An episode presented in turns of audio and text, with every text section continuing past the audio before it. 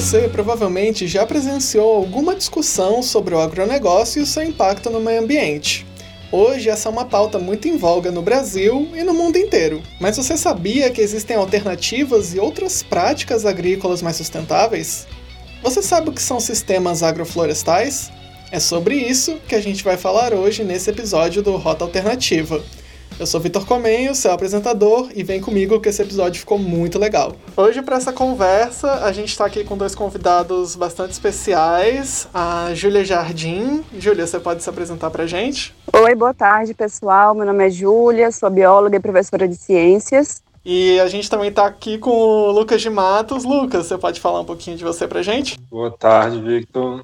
É, então, minha formação, eu sou biólogo de formação, Atualmente eu venho trabalhando com sistemas agroflorestais de um modo geral e tenho um trabalho voltado para a produção de café agroecológico, agroflorestal, né, são os principais. Mas trabalho com essa parte de educação geral dentro dessa linha. Massa, Lucas, um prazer te receber aqui. É, para a gente começar essa conversa, hoje a gente vai falar um pouquinho sobre agroflorestas, né, como é que funcionam esses sistemas e aí eu queria abrir para vocês explicarem um pouquinho do que são as agroflorestas, é, por que, que elas existem. É, como o próprio nome já diz, agrofloresta é um sistema que a gente produz alimentos junto com floresta, no caso espécies arbóreas, madeireiras, né? Então a gente planta um adensamento vegetal e seguindo a inspiração aí dos ciclos da natureza, né? Então a partir dessa observação da natureza, a gente pode é, reproduzir isso num sistema agrícola que é ecológico e responsável com o meio ambiente. É, eu acho que é importante a gente frisar que isso aí é, é, é agrofloresta e essa eu acho que existe hoje uma, uma, uma, intenção de associar cada vez mais o termo agrofloresta com esse circuito completo que a Júlia falou, né, de de estar tá trabalhando e desenvolvendo a produção de alimentos agrícolas, alimentos de modo geral, com base no, nos princípios que a natureza já coloca para a gente. Por que, é que eu digo isso? Porque conceitualmente a agrofloresta seria isso que a Júlia falou no início, o cultivo de, de itens alimentares, né, junto com o extrato arbóreo, é, que aí são as árvores. Então, conceitualmente, conceitualmente, a gente vai ver alguns sistemas agroflorestais que não são ecológicos. Né? A gente vai encontrar sistemas agroflorestais que, às vezes, eles são pautados na, na bicultura, né? A gente vai ter uma cultura de interesse e uma cultura arbórea, e só isso já vai caracterizar como agrofloresta. É uma coisa que a gente tem hoje no maciço de Baturité. A gente tem muito café agroflorestal que não é agroecológico, que não, não é ecológico, né? Alguns, inclusive, sendo convencionais no sentido de utilizar insumos químicos e, e, e outras práticas não, não orgânicas e não ecológicas. Perfeito. E é, como é que vocês diferenciariam, iriam diferenciar é, o cultivo agroflorestal de um cultivo orgânico? Quais são os principais, os principais pontos distantes? A floresta também é um sistema orgânico, certo? Porque não utiliza de produtos químicos, não utiliza de adubação química, né, agrotóxicos. Então, a agrofloresta também é uma agricultura orgânica. Acontece que ela expande essa ideia ao trazer o pluricultivo, né? A gente cultiva várias espécies, está dentro de uma biodiversidade. E muitos produtores orgânicos, às vezes, trabalham só com hortaliças ou trabalham só com frutíferas e não tem tanta biodiversidade inclusa ali naquele sistema alimentar. Então, a agrofloresta, por mais que você seja um produtor com foco em alguma espécie específica, é, junto você está cultivando outros alimentos, né, às vezes para a própria família ou para compartilhar esses excedentes. Então, no mesmo espaço, você produz muito mais do que num sistema convencional, né, e ainda pode beneficiar ali sua hortaliça ou sua frutífera. Então, acredito que a agrofloresta expande um pouco mais do que a ideia do orgânico. Uhum. Se a gente for pensar assim em termos de, de regeneração ambiental, né, se a gente for pensar no, no, no nesse movimento mesmo de recuperação de áreas, de, de, de zelo com o meio ambiente, é como se a agricultura orgânica fosse um, um meio do caminho né, entre a agricultura convencional, de insumos químicos e, e, e pacotes agrícolas, e essa agrofloresta ecológica, né, que a Júlia está falando, que a gente trabalha com a biodiversidade, com, com cultivo de, de várias espécies, né, tanto espécies agrícolas é, quanto espécies de serviço que vão vão trazer benefícios indiretos para a gente, algumas espécies que a gente vai, vai cultivar para auxiliar o crescimento das outras plantas. Né? O, cultivo orgânico é como se fosse um meio termo, onde muitas vezes a gente tem práticas tal quais na agricultura convencional, sendo a diferença o tipo de insumo. Né? Então, enquanto que na convencional mesmo a gente tem os insumos químicos, na agricultura orgânica a gente substitui esses insumos químicos por insumos orgânicos.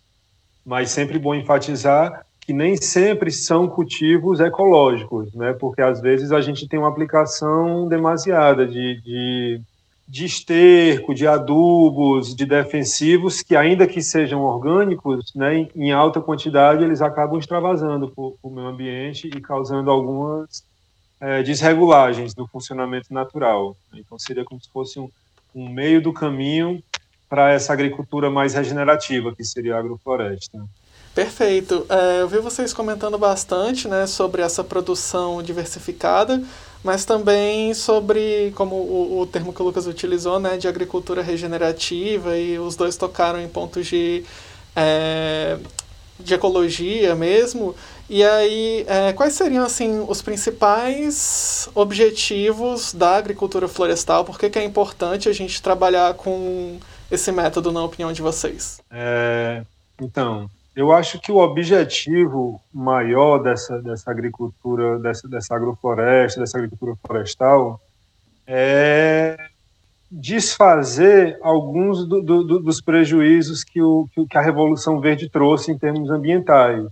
Né? Então, desde que a gente iniciou esse processo da Revolução Verde, com os pacotes agrícolas, tudo, a gente percebe globalmente um, uma, uma, deteriorização do, do, do, solo, das terras produtivas e cultiváveis, né? inclusive zonas que eram riquíssimas que entram num processo de desertificação, né? porque o solo foi exaurido e tudo mais. Então, nessa agricultura, eu acho que o objetivo, eu diria que o objetivo principal dela é recuperar o solo, né? é resgatar.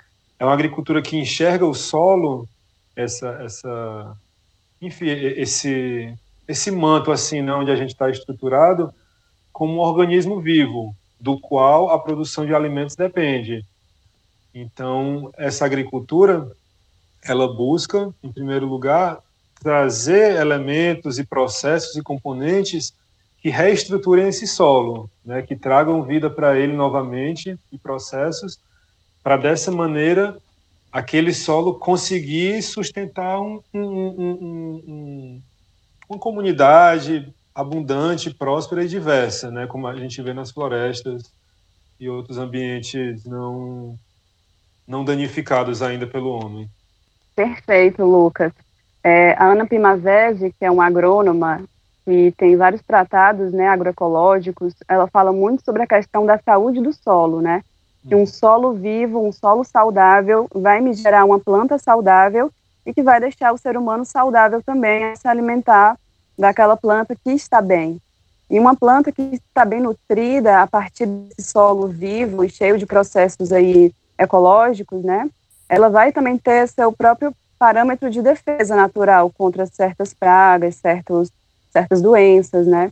Então, se o nosso olhar está voltado para essa construção de solo, um solo vivo, rico em matéria orgânica, daí sim a gente pode gerar essa saúde para as plantas e para todos os seres vivos, né, e seres humanos também que estão se relacionando com esse sistema. Muito legal, gente. E nesse tópico a gente também tem o ponto da agricultura urbana, né? E eu queria saber é, em que ponto né, a agricultura urbana, para que, que ela funciona, como ela deve ser utilizada e como ela se relaciona com a agrofloresta. Eu, assim, a agricultura urbana, como, como o nome está colocado, ela é qualquer tipo de agricultura praticado dentro desse contexto urbano, dentro da cidade, né? Então, assim como no campo, como na zona rural, ela pode ser convencional, ela pode ser orgânica, ela pode estar pautada nos princípios agroflorestais, agroecológicos, né? Então, essa relação ela não é ela não é nem direta nem necessária da agricultura urbana com a agrofloresta. Mas claro que a gente buscando trazer esses princípios da agrofloresta, da, da agricultura ecológica, a gente pode também ir, enfim, ir beneficiando esse espaço que é a cidade, né, no sentido de, de, de buscar estar oferecendo mais serviços, serviços ambientais que eu digo, né, desde desde a própria produção de oxigênio até a regulação de, de temperatura, é, atração de biodiversidade, né? A gente vai para benefícios secundários, que é você estar tá numa cidade que tem uma avifauna rica, onde você está vendo vários pássaros, e isso traz benefícios às vezes não não calculados, né? Quando a gente quando a gente fala sobre o assunto, é, a cidade se a gente for pensar na zona rural, que vem passando por esses processos de desertificação, elas têm isso numa intensidade bem mais elevada, né? Porque a gente tem o, o, o concreto mesmo, né? Que de alguma maneira impossibilita uma série de, de processos.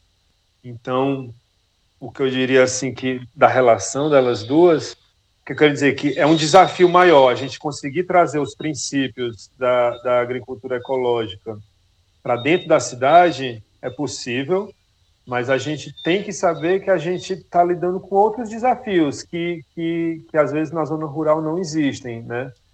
E aí esses desafios vão desde de, desde a da, da desregulação de elementos ao redor, como, como as ditas pragas, né, que a gente não gosta nem de usar esse termo, mas dentro da cidade é mais difícil a gente contornar esses, essas questões com processos, porque acontece às vezes de você ter, ter ali seu jardim e você não usa nada químico, nenhum, né, nenhum produto dessa natureza, e de repente seu vizinho faz uma detetização.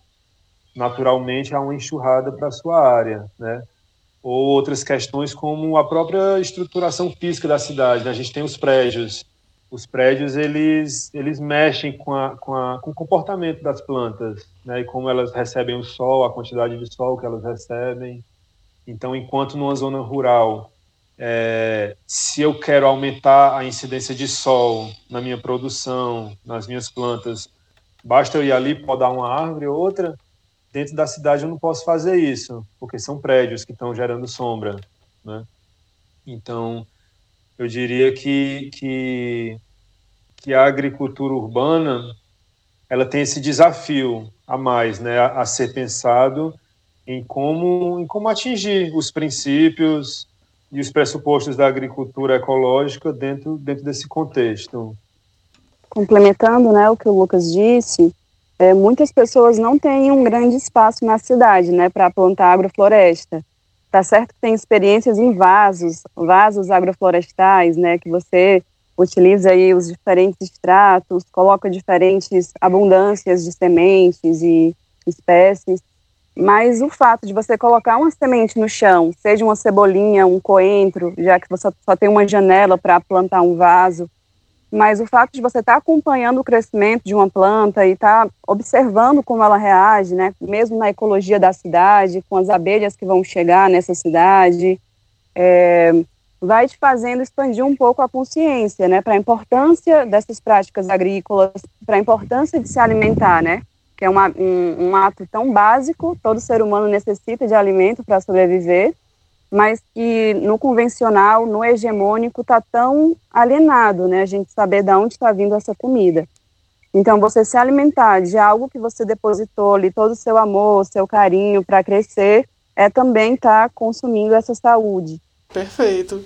E como é que vocês diriam que é o panorama da, das práticas agroflorestais no Brasil como um todo? Porque acho que para muitas pessoas que não são da área, né, que não estão estudando biologia, ecologia, elas não têm tanto tanta participação nessa discussão, né? Eu mesmo sou de outra área, eu sou das humanas, e eu tinha ouvido falar pouquíssimo nesse termo e também não, não sabia profundamente o que significava.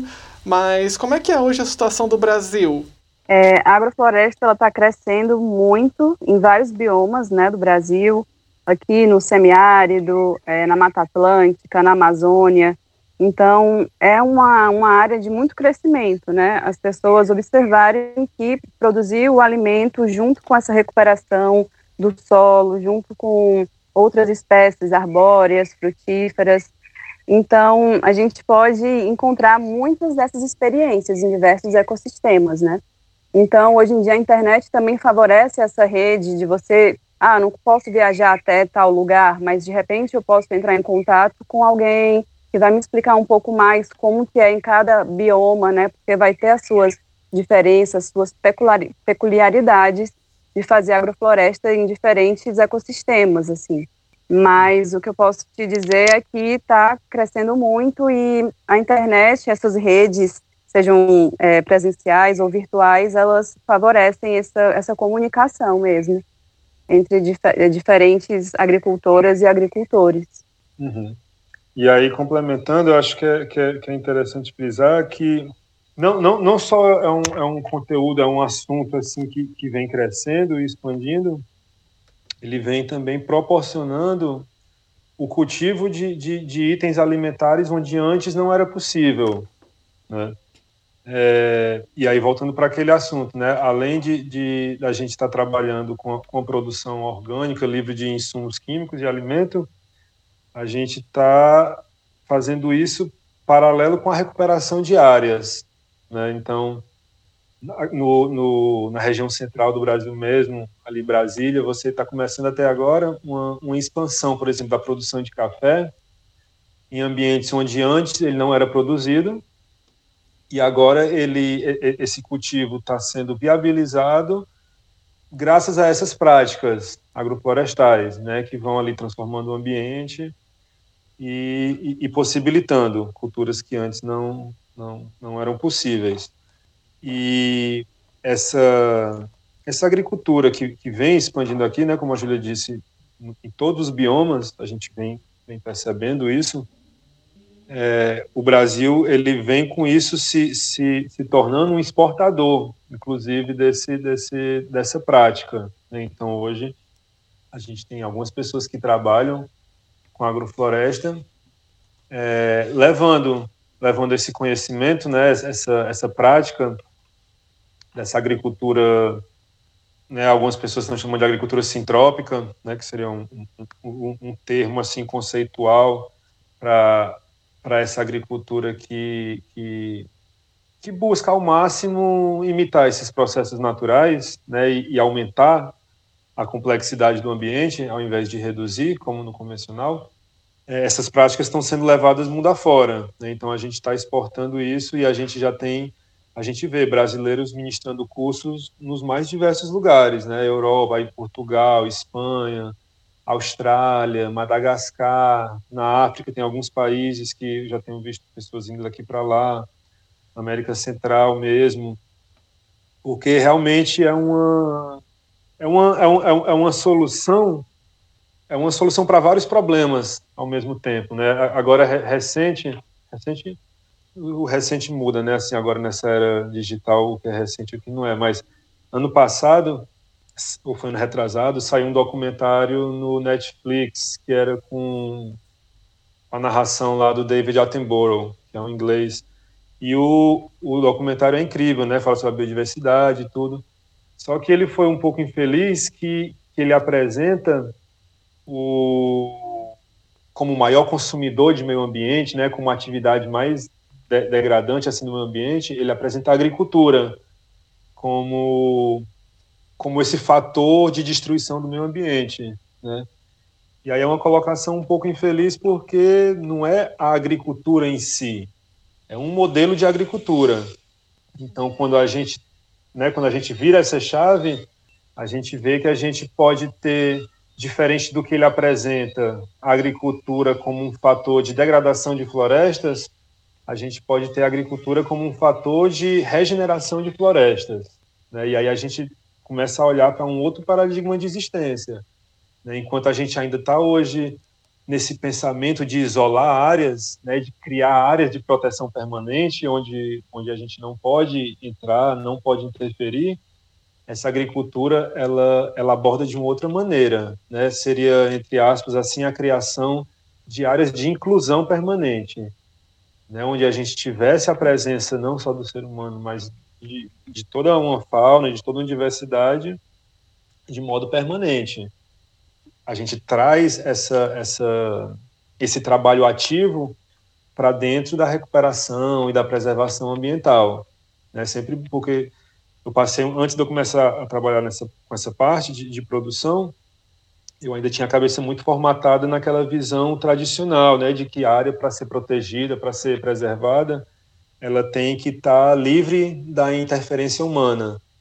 Então, quando a gente ia trabalhar a recuperação de áreas, muitas vezes a recuperação de área ela estava tá pautada no, isolamento daquela área, né? E aí a natureza que se regenere por conta, o que é um pouco injusto, porque ela não, ela não foi degradada sozinha. Né? A gente a gente colocou a mão ali para degradar, então é importante que a gente coloque a mão para recuperar também, né? E é legal isso, saber isso. Perfeito. E eu acho que esses pontos que vocês mencionaram, tanto da de você criar uma plantinha em casa e isso já começar a te gerar uma outra consciência, né, como a Júlia disse, e da gente virar essa chavinha na nossa cabeça de pensar todas as práticas agrícolas como é, malignas assim, né, para o meio ambiente. É, eu acho que é tudo uma questão de mudança de mentalidade também, né? e de educação ambiental.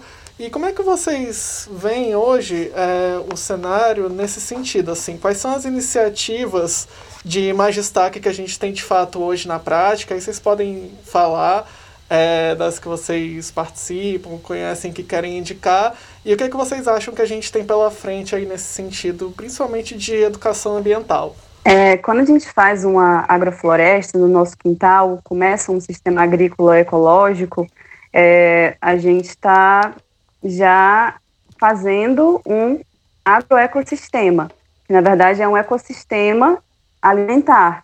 Mas como ele é um ecossistema, a gente pode observar ali todas as relações ecológicas que a gente observaria num, num ecossistema convencional da Terra, né? Então, a relação dos polinizadores, dos dispersores de sementes, é, a relação com o sol, com o vento, com as chuvas. Então, a gente já vai estar tá, é, abrindo nossa consciência para que aquela área que a gente está cultivando está se relacionando é, mais amplamente com a ecologia do planeta. E é, existem muitas redes assim de agroecologia, né? Eu, eu participo da, da REGA, que é a Rede Brasileira de Agroecologia, que busca sempre estar junto com os agricultores que já estão vivendo seu cotidiano no campo, que já têm os seus saberes de se relacionarem com o seu ecossistema e juntos chegar ali e ver o que a gente pode fazer juntos no sentido de ampliar a biodiversidade, de ampliar a saúde dessas plantas, né? Então, é, a gente está sempre dialogando com os saberes científicos, com os saberes locais né? Porque são as pessoas que conviveram sempre naquele ambiente que tem muitos saberes, né, relacionados ali com qual é a época de plantio, qual é a época de colheita, como qual espécie vai melhor ali.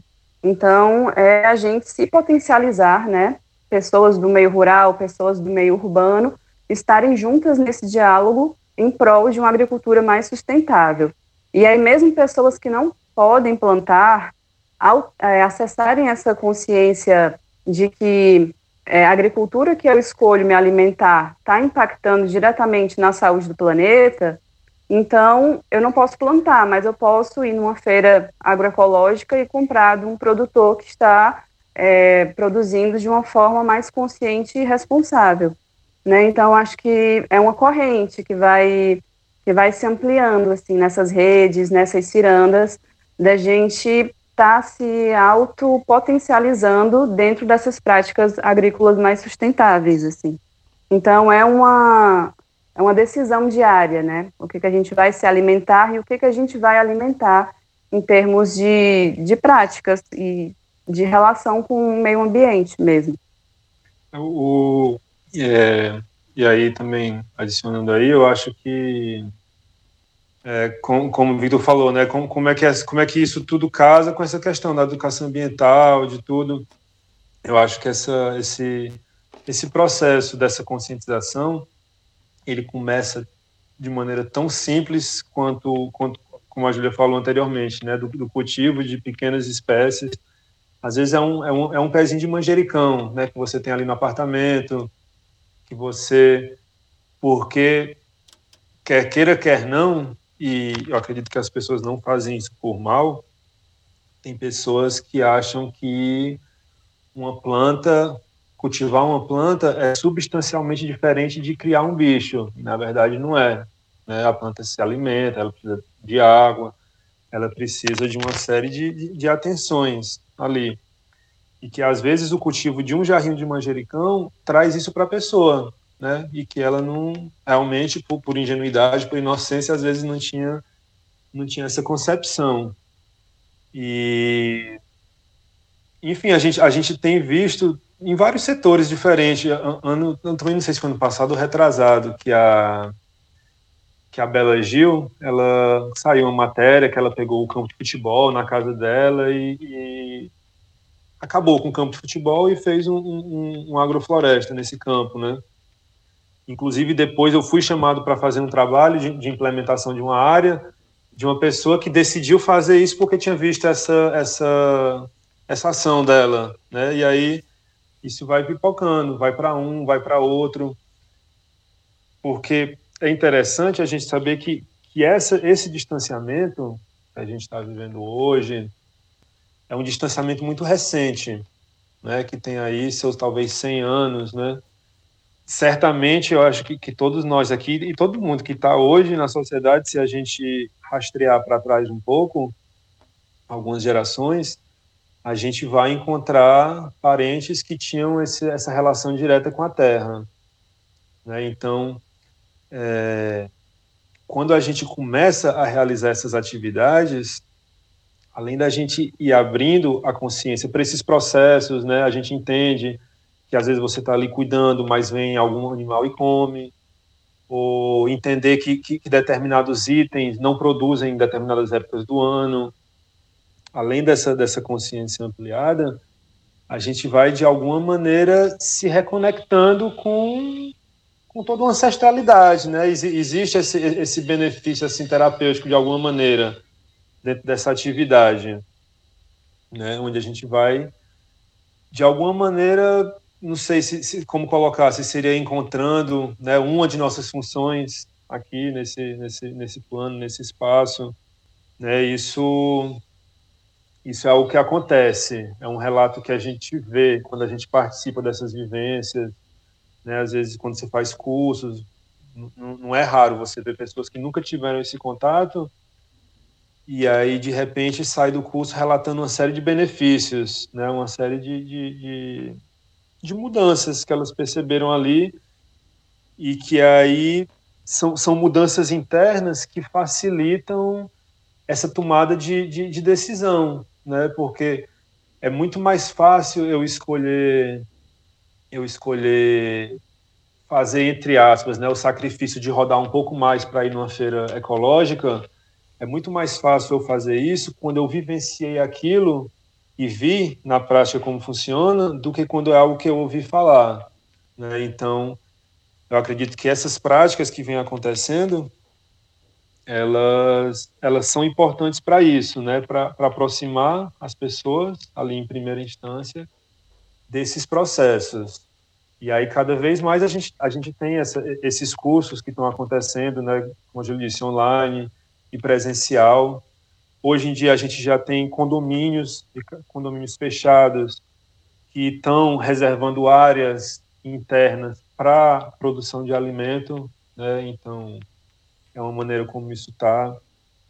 É, em Fortaleza, né, além do, do, dos espaços públicos que tem, a gente tem algumas áreas, como por exemplo a, a floresta urbana, Samba do Cajueiro, né, lá, lá onde eu trabalho também, onde a gente tem dentro da cidade, uma área que tem isso como objetivo, né? trazer vivências para crianças, adolescentes e adultos, trazer vivências que, que deixem eles em contato com, com, com a terra, com essas práticas de plantar, de colher, de observar, de ouvir os pássaros e tudo mais. Né? Eu acho que, que, que é uma educação ambiental de alguma maneira muito mais vivencial do que do que explicativa, do que teórica, assim, entende? Eu acho que é, tanto é que a gente dificilmente nesses meios, dificilmente a gente escuta esse termo educação ambiental, né? Porque é uma coisa que está permeada ali, faz parte, né? E aí, secundariamente, assim, a gente tem nessas práticas é, essa abertura de consciência que, que tem implicações muito mais amplas do que necessariamente na nossa alimentação, né? Por exemplo, a gente está a gente está vivendo hoje um, um, período de transição onde finalmente, ainda que há passos né, vagarosos, algumas pessoas ainda têm dificuldade de, de aceitar a diversidade mesmo, né? E aí, em alguns aspectos, isso é quase, quase que compreensível, né? quando a gente fala de diversidade, mas a gente vive um contexto todo homogeneizado. A gente olha para a produção de alimento e é uma coisa homogênea. Né? A gente vai nos espaços e é tudo do mesmo jeito. Então, nosso cérebro tem dificuldade de, de, de pensar a diversidade. Né? Quando a gente está ali e está e tá mexendo e está botando a mão, é muito alta a diversidade, né? É uma pedra que você levanta e tem um, um, um, universo de seres ali embaixo, de minhocas, de fungos, de não sei o quê. E aí, sem perceber, a nossa cabeça vai ampliando para isso, né? Para perceber que a vida é diversa, em qualquer em qualquer contexto que seja, ela é diversa. Então, quando você vivencia isso, é quase que impensável a aceitação disso não ser natural né? Tipo, se você está vivenciando esse, esses tipos de sistemas, não tem como a diversidade não fazer parte do seu pensamento, né? Então, é uma implicação não só ambiental, mas social também que, que, que esses tipos de, de, de agricultura trazem para nós. Perfeito, gente. Muito bacana a conversa. Infelizmente a gente está se encaminhando aí para o limite do nosso tempo, mas antes da gente encerrar, eu queria abrir para vocês fazerem alguma consideração, algum ponto importante que de repente a gente não conversou e até mesmo darem uma dica de é, uma leitura, alguma coisa para assistir, ou mesmo um espaço para visitar que a gente não tenha mencionado, para quem está começando né, a estudar sobre isso, a conhecer. Ó, oh, eu como a Júlia disse, na internet hoje a gente tem muita coisa, né? É, aí hoje é um conteúdo que está começando a ser colocado em livros, né? Assim, não que, que a agroecologia seja nova, a gente tem livros bem antigos, assim, mais técnicos de, de agroecologia, coisas assim. Hoje, eu acho que, dada a realidade que a gente tem, eu acho que seria até mais, mais simples e direto e funcional às vezes indicar perfis mesmo, por exemplo, e pessoas que a gente pode seguir ali na rede, do que necessariamente livros, né?